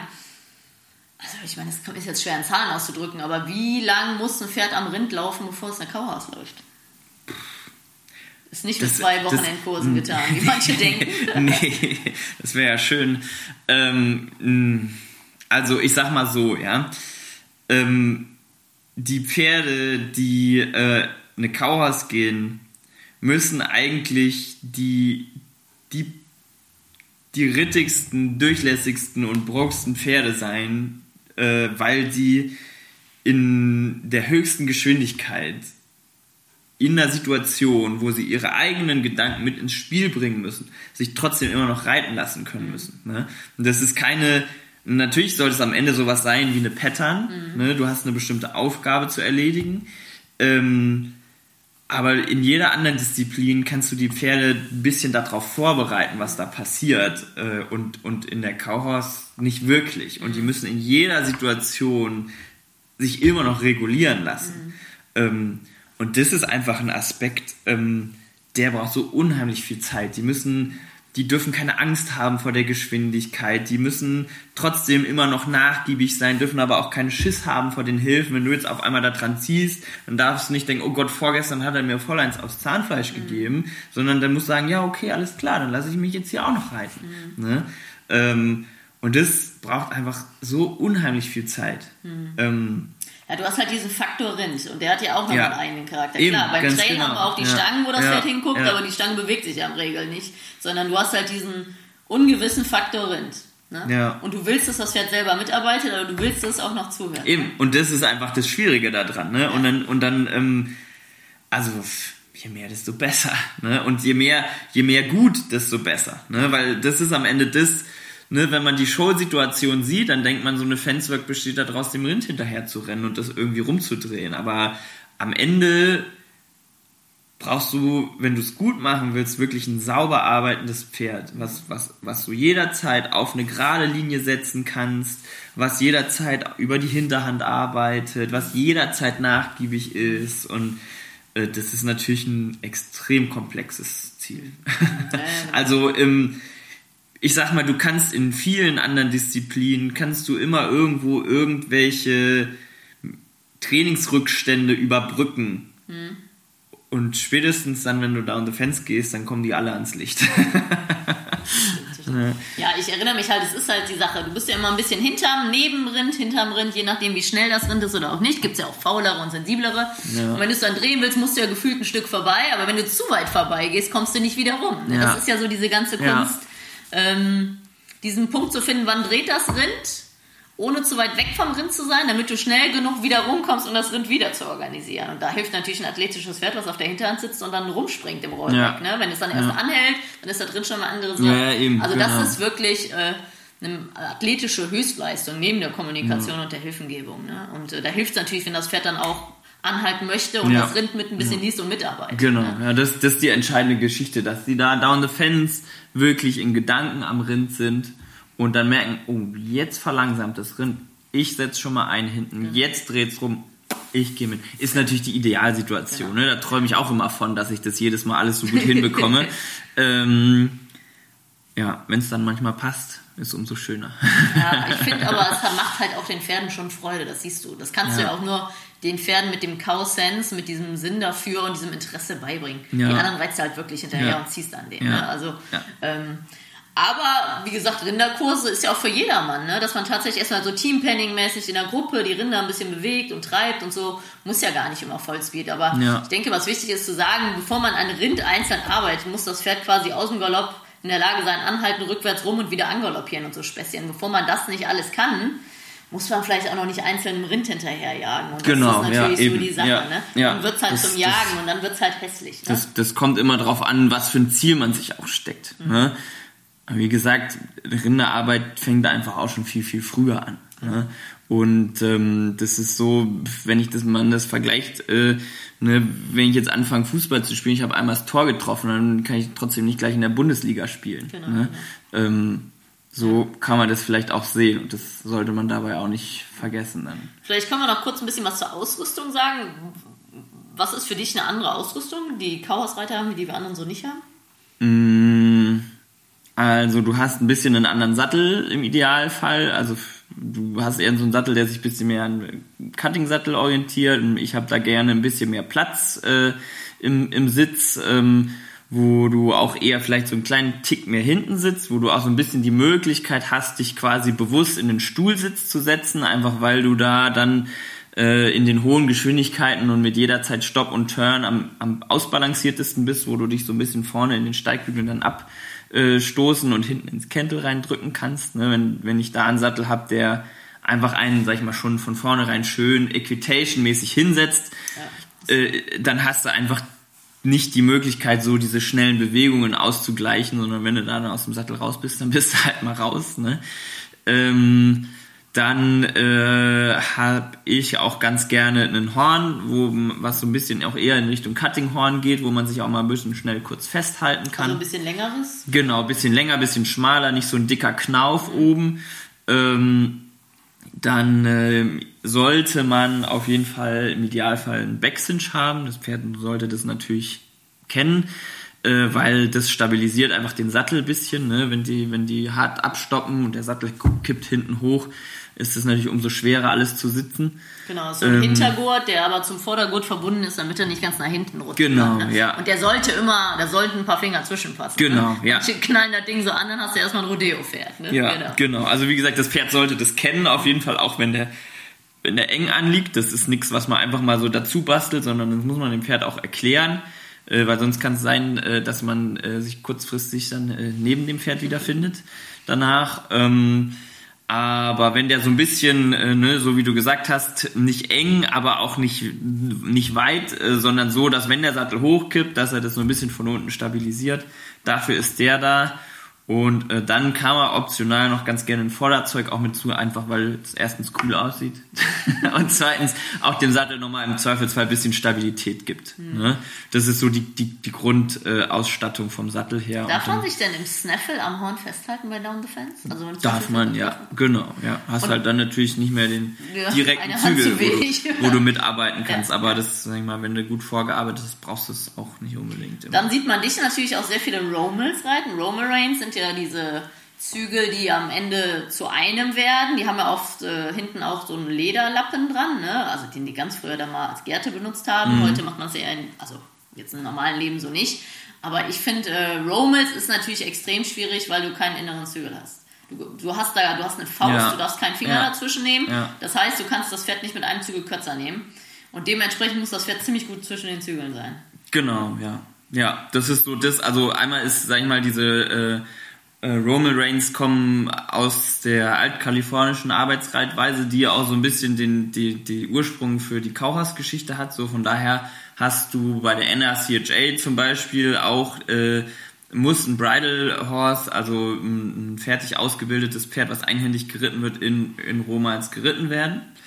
Ähm, so, von daher ist es schon mal Pflicht. Das heißt, da kommt auch so ein bisschen so diese Geschichte her, dass man eben Cowhorse auch in Romals reitet. Äh, bei der EWU oder AQHA ist es jetzt nicht zwingend Pflicht, aber wenn ich mir jetzt Gedanken darüber mache, ich reite da in 200 Stundenkilometern in Split Reins der Kuh hinterher, da hätte ich viel zu große Angst, da mal irgendwas äh, zu verlieren. Also von daher ist es auch ein Sicherheitsaspekt. Ähm, Nächster Punkt ist, ich mag einfach das Gefühl, wenn Pferde in Romals laufen. Wenn du die wirklich schön zwischen den Hilfen hast, äh, dann, dann werden die durch die, durch die steifen, schwereren Romals einfach auch nochmal schön eingerahmt. Du hast nochmal viel stabileres Pferd.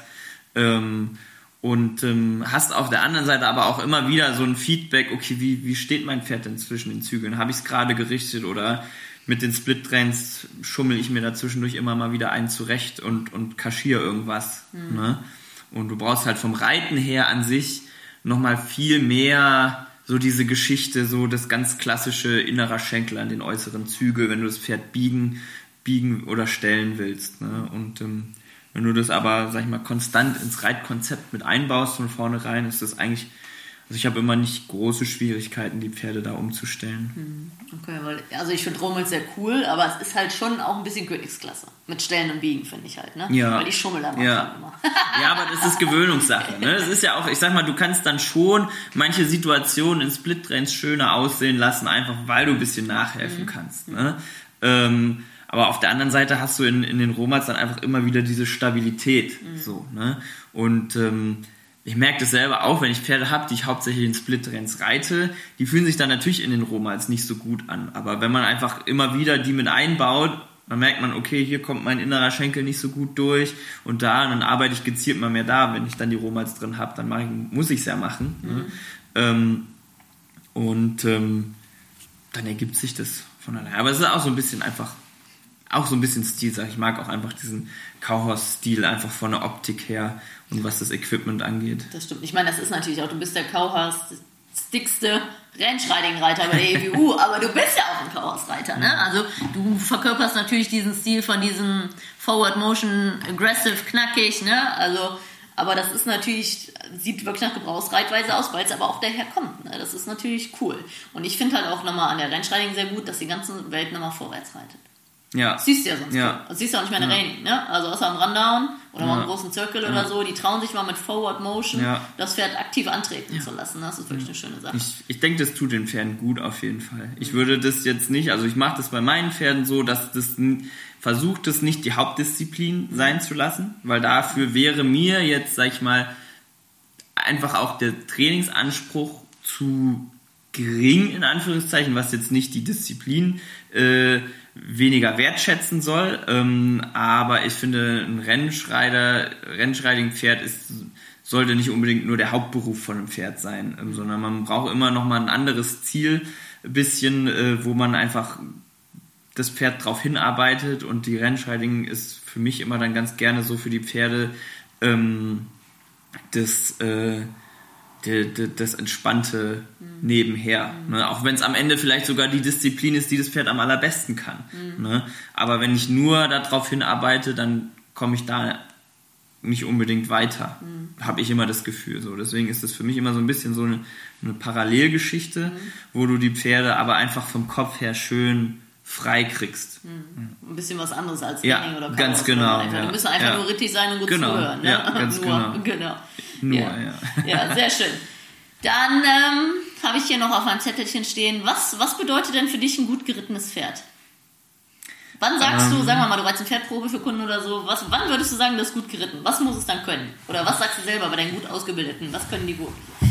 Also, ähm, ich sag mal, gut geritten ist ja auch immer, ähm, wenn ich mir jetzt zum Beispiel, wenn ich mir jetzt, das würde ich differenzieren, wenn ich für, für Kunden ein Pferd Probe reite dann würde ich gucken, was für einen Einsatzzweck äh, soll das Pferd dienen. Ne? Ein reiner Reiner wird sich sicherlich anders anfühlen als ein Pferd, was jetzt Rennschreiding äh, geht, äh, viel oder was äh, Kauhaus geht und so weiter und so fort. Also das würde ich dementsprechend auf jeden Fall differenzieren.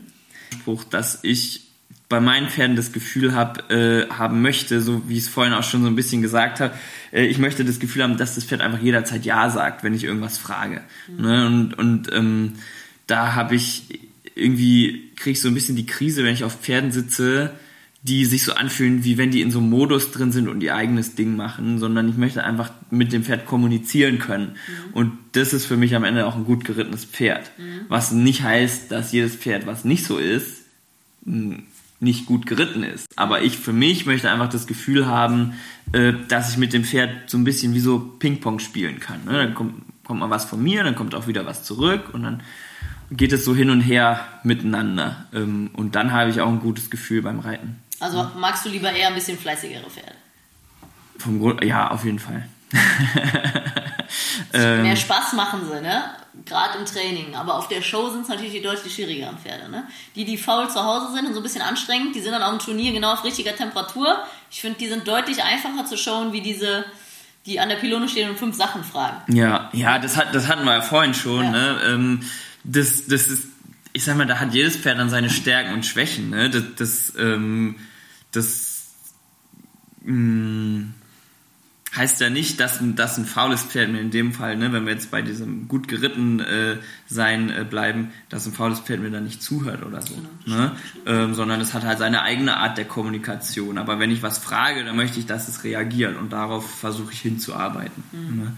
Und ähm, das ist am Ende dann auch der Punkt, der dann eine Rennschreiting-Prüfung dann irgendwie auch flüssig werden lässt. Mhm. Ne?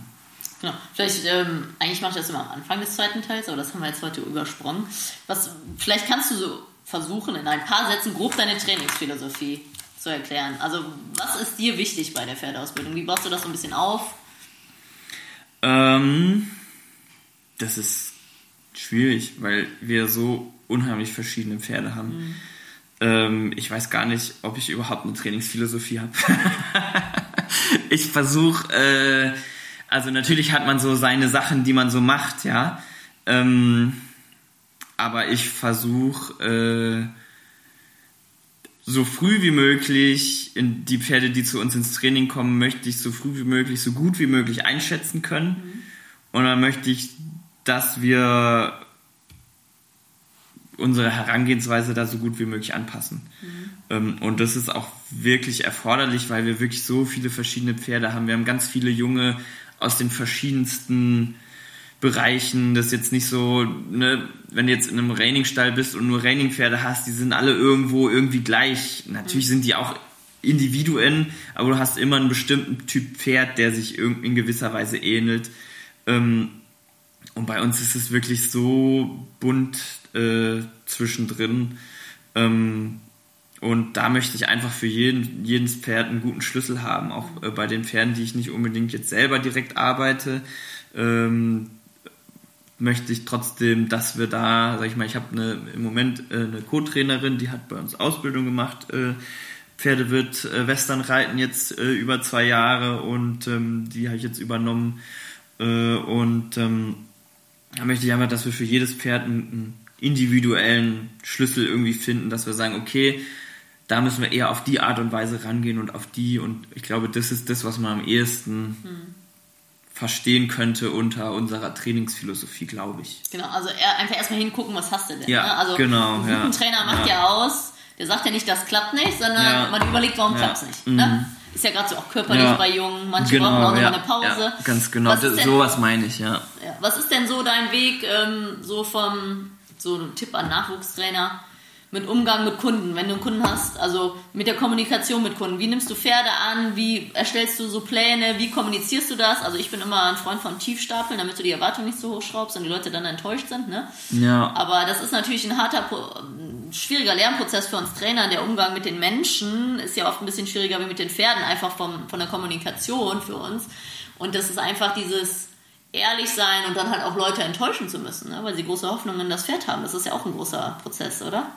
Ja, also ich, ich versuche das so, wir versuchen das so zu machen, ähm, das muss auch jeder selber so machen, wie, wie es zu einem passt. Ich glaube, das ist der wichtigste Ratschlag. Man sollte authentisch sein, ähm, was auch immer das bedeutet. Äh, weil am Ende muss man, äh, sag ich mal, wenn das gut läuft, dann schaffe ich es, den Kunden über lange Zeit zu behalten und da muss man auch Höhen und Tiefen durchstehen. Ja. Und wenn ich von vornherein da irgendwas vorgespielt habe, was nicht der Sache entspricht, egal ob das um meine Person geht oder ob es um das Pferd geht oder um den Leistungsstand oder was auch immer, früher oder später kommt es irgendwie raus. Ne? So, von daher ist das, glaube ich, so der Ratschlag. Äh, und meine Devise ist da einfach, dass ich möglichst ehrlich bin. Mhm. Ne? Also so, so ähnlich wie du gesagt hast, eher ein bisschen tief stapeln. Ne? Wenn jetzt zum Beispiel Leute ein Jungpferd zum Training bringen und sagen, hier, pass mal auf, da und da will ich den wieder mitnehmen und ich merke, okay, der braucht an der einen Stelle ein bisschen länger, dann sage ich, pass mal auf, wir haben da gerade Schwierigkeiten, das ist so und so und kannst dir schon mal darauf einstellen, dass der vielleicht auch am Ende nochmal einen Monat länger bleiben muss oder so. Mhm. Ne? Ähm, solche Sachen. Ne? Und da ähm, versuche ich, auch wenn das manchmal nicht so, also muss ich auch ein bisschen lernen, dass es gar nicht darum geht, das Pferd so gut wie möglich zu präsentieren in dem Moment, wo der Kunde sich das Pferd anguckt, sondern die, die müssen wissen, was für ein Pferd sie haben. Mhm. Ne?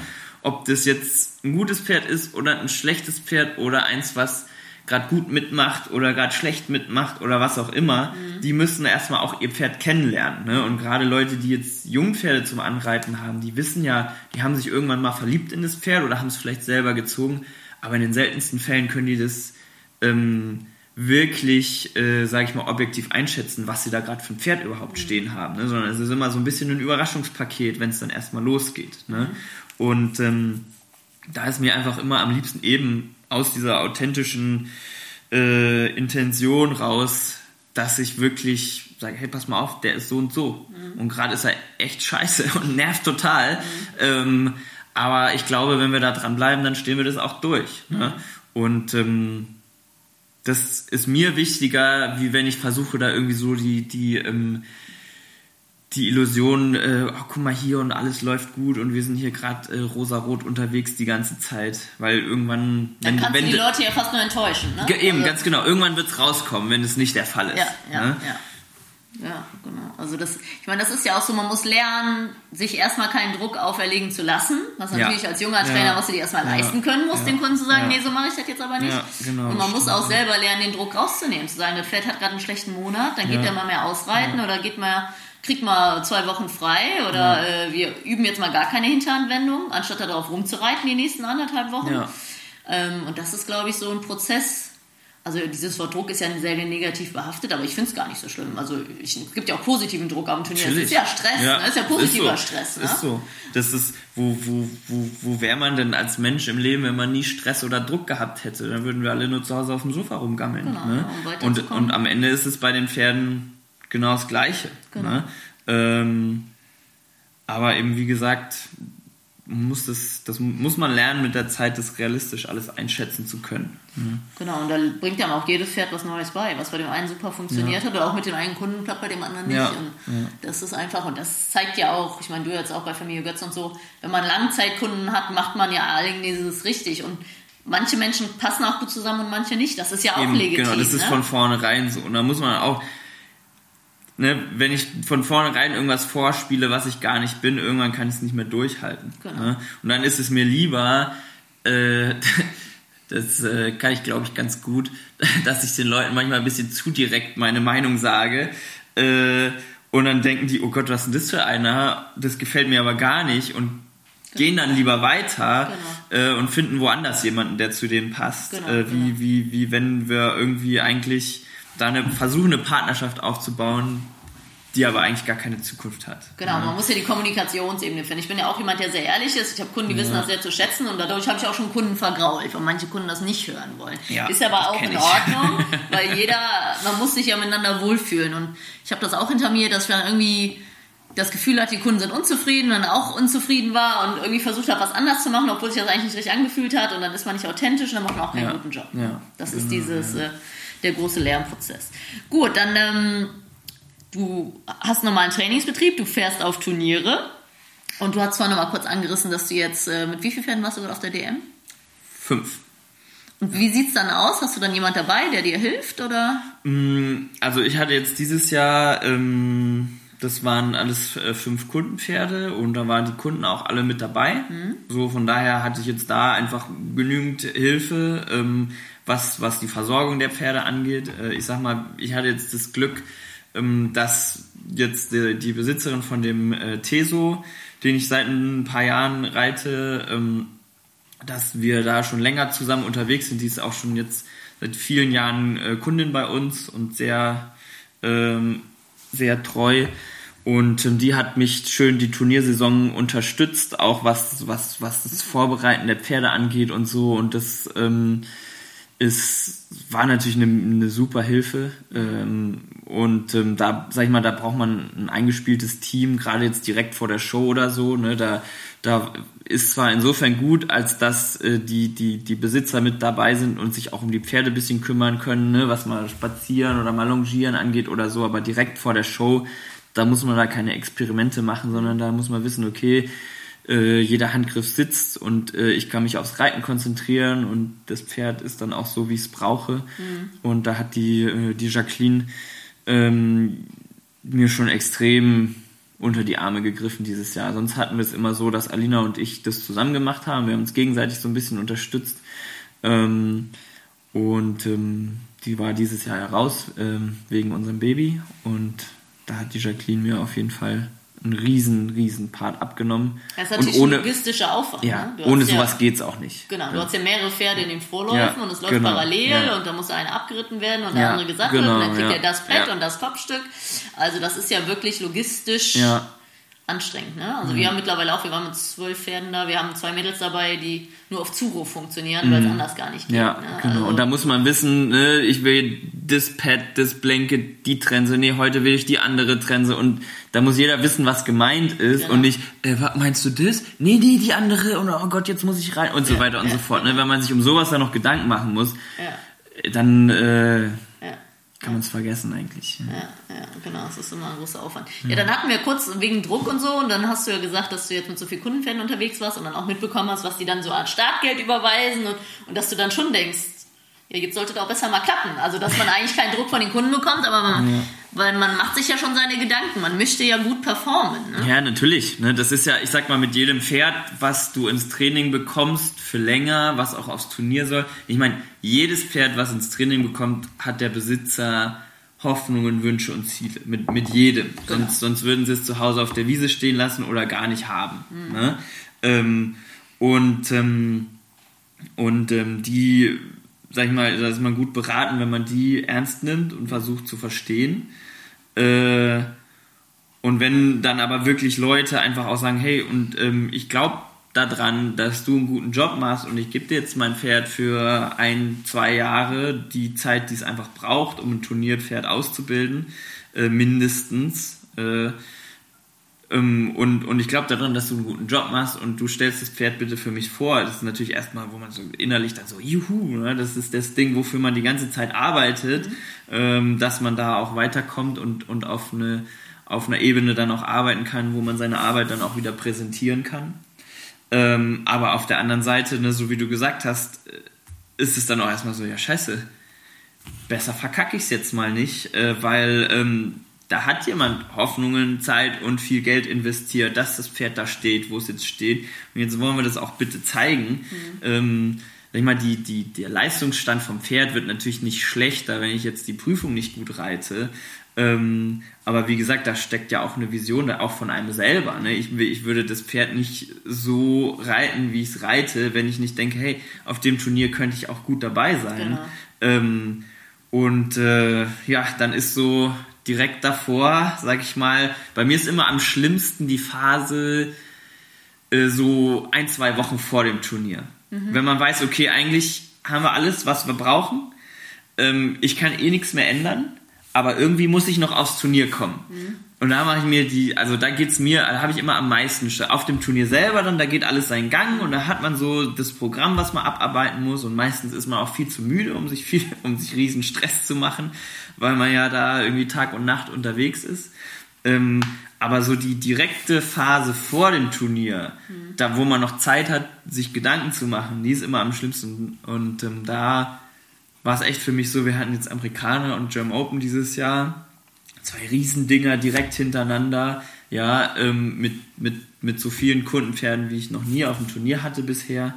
Und ähm, einfach auch mit, mit, mit Startgeldern, die da umgesetzt werden, wo einem dann auch erstmal der Kopf raucht und wo man dann denkt, ja, pff, eigentlich wäre es doch ein bisschen netter, wenn es jetzt mein eigenes Pferd wäre. Dann müsste ich es zwar selber zahlen, aber wenn ich dann hinterher verkacke, weil ich einfach irgendeinen Bockmist gebaut habe, dann ist es mein eigenes Problem. Ne? Und ähm, das spielt dann natürlich auch eine Rolle. Und dann muss man sich auch erstmal von, von frei machen können. Dann, Ja. Das ist schon, Ja.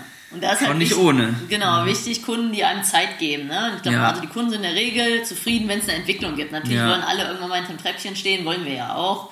Aber wichtig ist natürlich, dass eine positive Entwicklung zu sehen ist. Ja. Und dann gibt es Pferde, die laufen ihr Leben lang nett, aber kommen nie ganz nach vorne. Und es gibt natürlich Pferde, die wirklich sehr talentiert sind, aber auch die können mal einen schlechten Tag haben oder auch wir oder wir beide oder so. Ne? Und davon muss man sich, ja- da lernt man halt mit seinen Kunden umzugehen, die richtigen Kunden zu finden, die einem Zeit geben. Und äh, ich bin da mittlerweile, manchmal denke ich auch, ich müsste fast mehr trainieren. ja, weil ich mache so viel Ausgleichstraining, ich gehe viel aushalten, weil ich halt immer denke, die müssen Kraft haben und die Ja. müssen bei Laune bleiben. Und dann funktioniert es aber auch im Turnier immer ganz gut. Ja. Also ich glaube, das ist auch manchmal mein Geheimnis, dass ich nicht zu viel nicht trainiere. So verkehrt sein? Ja, ich glaube, manche trainieren auch zu viel. Das Fett hat schon wieder keinen Bock, schon wieder in die Halle zu gehen. Ja. Ne? Und da bin ich, äh, ich mache ja sehr viel Ausgleichstraining und Stangenarbeit und Cavaletti-Arbeit und Flitzen lassen und so. Ähm, und das funktioniert relativ gut. Ich weiß nicht, ob es besser anders funktionieren würde, weil ich es ja noch nie anders gemacht habe. Aber ja. das ist ja eigentlich das Schöne, dass wir immer weiter lernen und immer weiter ausprobieren und mit jedem Pferd uns weiterentwickeln. Auch mit jedem Kunden und jedem Reitschüler. Du gibst auch Kurse, ne? Kann dich ja. deutschlandweit buchen. Mhm. Wie, wie viele Leute nimmst du maximal im Kurs? Mm, also der normale, äh, normale Teilnehmerzahl sind acht. Mhm. Und ähm, wenn, wenn äh, mehr als acht äh, teilnehmen möchten, ist es unter Umständen auch möglich, kostet dann halt Aufpreis. Mhm. Ähm, ja, aber äh, sag ich mal, acht ist schon die angenehmste Zahl. Eigentlich alles drüber ist schon auch anstrengend dann. Ja, tatsächlich. Ich habe immer zwölf gemacht, ich werde jetzt aber auch runtergehen auf fünf, äh, auf zehn. Mhm. Weil zwölf ist schon eine Nummer. Ja. Also es ist von der Konzentration ja, unheimlich anstrengend. Genau, es sind ja neue ja. Pferd-Reiter-Kombinationen, du willst genau, alle weiterbringen. Und, äh, und dann kann man sagen, äh, Joschka, ich hätte lieber Rennschreiding oder Joschka, ich hätte lieber Raining oder offenes Thema. Das kann man mit dir besprechen. So ja, genau. Bereich. Also prinzipiell die meisten Kurse sind als Rennschreiding-Kurse ausgeschrieben, mhm. einfach weil das jetzt sag ich mal, mein äh, größtes Steckenpferd so ein bisschen war die letzten Jahre ähm, und weil es auch die meisten Leute anspricht. Mhm. Ähm, aber Rinderkurs ginge ja auch, man muss halt Rinder Ginge haben. auch, genau, das, das, das scheitert dann bei den meisten Leuten. Ne? Ja. Wir haben zu Hause zwar auf der Anlage ein paar Rinder, mhm. aber die, sag ich mal, die wollen wir nicht für Kurse aufbrauchen, mhm. ne? die brauchen wir einfach für unsere Pferde selber und ähm, wenn dann Leute ans Rind gehen, die, äh, die das einfach ausprobieren müssen, dann können die nicht so mit dem Pferd, äh, mit dem Rind kommunizieren und dann stumpfen die einfach sehr, sehr schnell ab und bewegen sich halt gar nicht mehr am Ende. Ähm, und da brauchst du dann eigentlich schon, sag ich mal, immer frische Rinder für jeden Kurs, die du mietest. Mhm. Und das ist einfach ein sehr großer Aufwand, das machen die wenigsten. Okay, aber ähm, wenn jetzt hier ein Zuhörer ist, der Rinder hat und gerne einen Kurs hat, kann er sich gerne bei dir melden. Sicher. Also du kommst ja. vorbei, ja, sehr gut. Dann ähm, hatten wir von kurz das gut gerittene Pferd. Was macht dann für dich einen guten Reiter aus?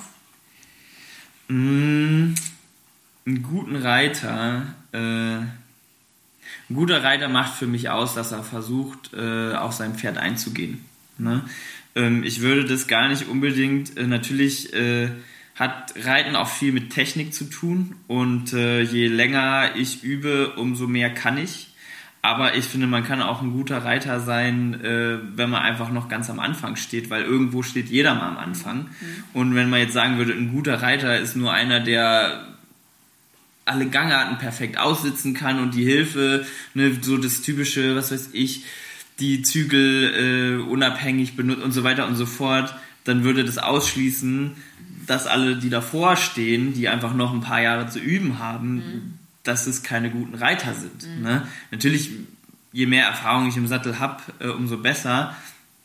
Ähm, aber ich denke, in, in dem Moment, wo ich als Reiter oder im Umgang mit dem Pferd versuche, auch aufs Pferd einzugehen und, und die, mein Pferd mit zu berücksichtigen, in dem, ab dem Moment werde ich ein guter Reiter, unabhängig vom Leistungsstand. Und das heißt nicht, dass ich mein Pferd jetzt alle zehn Sekunden äh, lobe und ganz doll lieb habe und immer knuddel und immer Leckerlis gebe, ne? mhm. ne? sondern einfach, dass ich versuche zu verstehen und zu reflektieren, was bedeutet das, was ich jetzt mache hier gerade für mein Pferd und wie kann ich versuchen, mit dem Stand, den ich habe, das für mein Pferd möglichst gut mitzugestalten. Mhm. Ja, sehr schön. Dann habe ich noch eine Frage. Wenn du ein Pferd wärst, wie würdest du gern leben? das ist eine zweischneidige Frage. Ne? Also ich glaube, mm,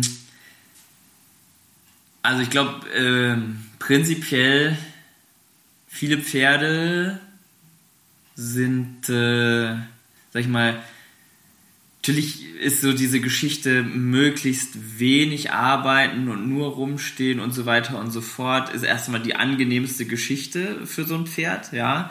Einfach auf der Wiese stehen, sich den Wind um die Nase wehen zu lassen.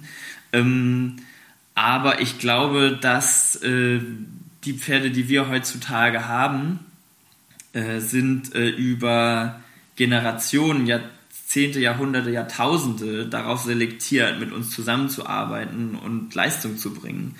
Und äh, ich denke, dass tatsächlich die Pferde, die wir heutzutage haben, auch ohne eine Aufgabe nicht glücklich werden. Mhm. Ne? Ein Pferd, ein Wildpferd hat die Aufgabe Überleben und es ist die wichtigste Aufgabe, die es haben kann. Und es hat in der freien Wildbahn, also in der echten freien Wildbahn, haben die ja selten eine ruhige Sekunde. Die müssen ständig auf Hab 8 sein. Mhm. Ne?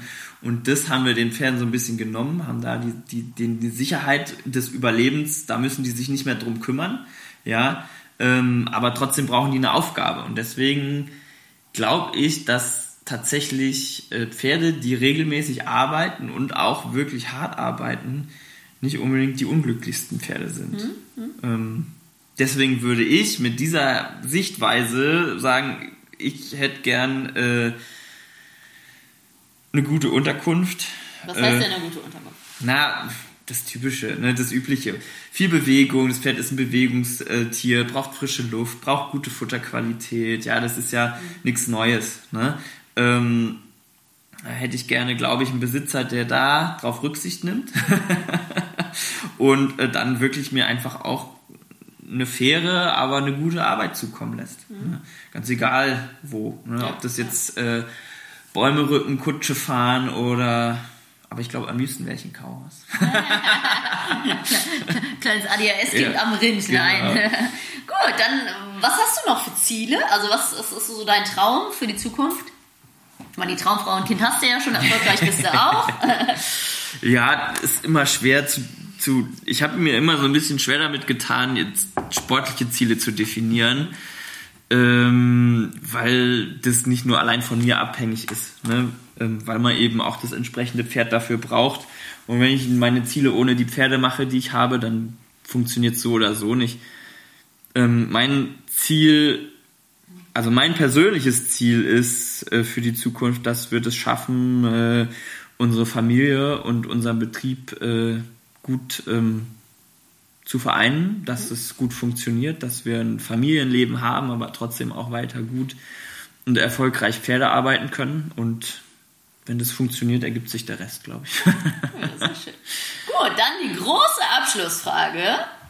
Was ist für dich Horsemanship? Ähm, eigentlich so ein bisschen das, was ich eben schon zum guten Reiter gesagt habe. Äh, und ähm, dass ich versuche zu verstehen, was in dem Pferd vor sich geht und dass ich das schaffe, darauf einzugehen.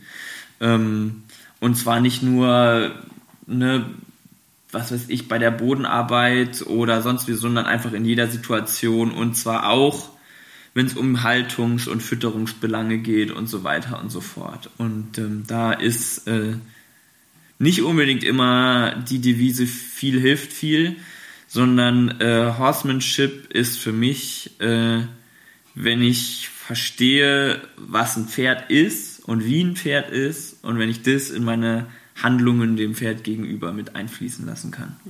Ja, sehr schön. Ja, super, perfektes Abschlusswort. Dann sage ich vielen Dank, Joschka. Und du siehst ja, du hast mir noch gesagt, ich weiß gar nicht, was ich noch erzählen soll. Es sind jetzt eine Stunde 20 und es hat, ist doch gut gelaufen. Vielen du, Dank. Du hast mich gut gefüttert. Ja, danke schön.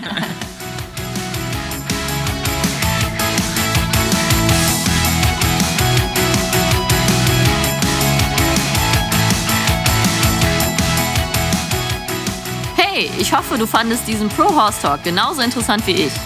Wenn du noch mehr Infos brauchst, schau doch einfach mal vorbei auf meinen Seiten bei Instagram, Facebook oder unter leckebusch.com. Thanks for listening. Pro Horse Talk.